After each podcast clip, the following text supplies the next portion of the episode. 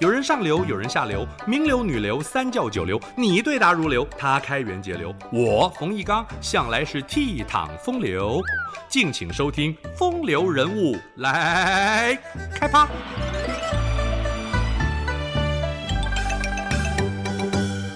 有两张迥然不同的明太祖朱元璋画像，一张端坐龙椅，相貌堂堂，颇具威仪；另一张则是一脸麻子，奇丑无比。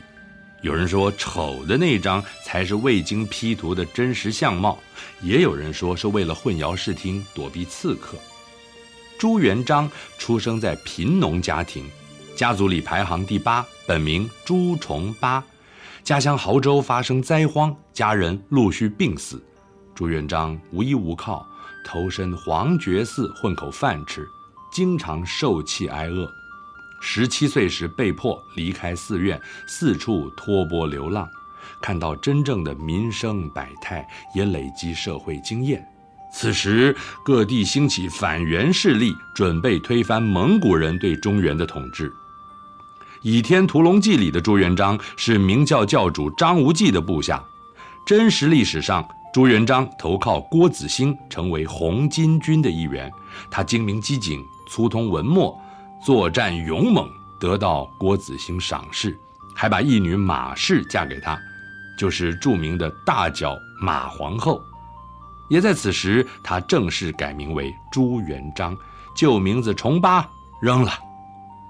红巾军内讧不断，朱元璋返回家乡募兵，把少年时的伙伴徐达、汤和等人收为亲信，沿途招募兵勇，广纳贤达，高结反元大旗。郭子兴死后，兵力大部分也由朱元璋接收，支持者越聚越多。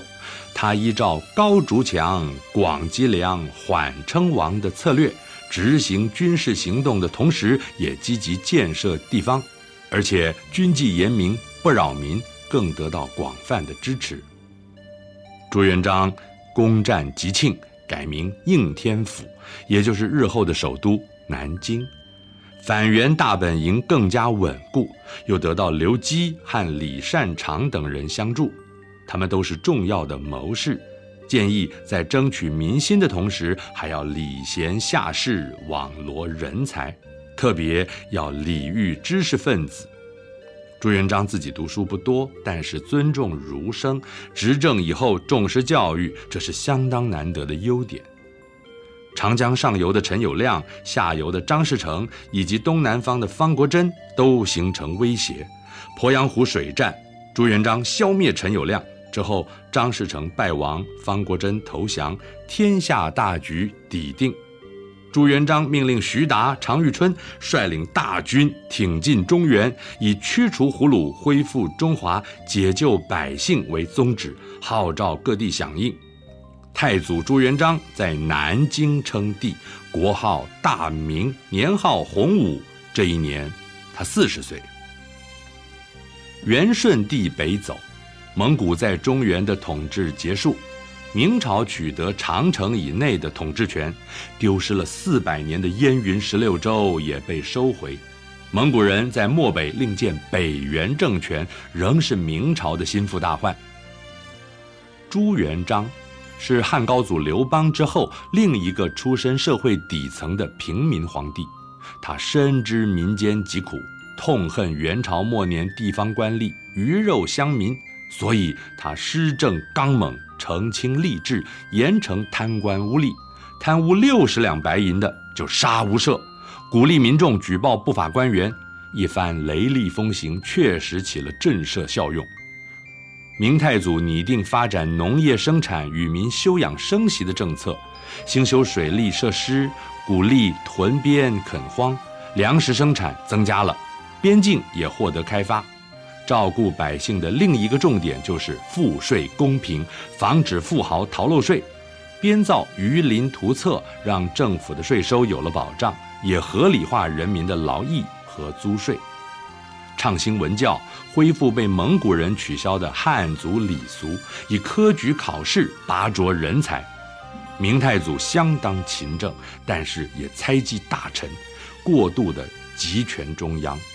丞相胡惟庸谋反，株连的人数破万，此案之后屡兴大狱，明初的建国功臣被诛杀殆尽，间接导致后继无可用的人才。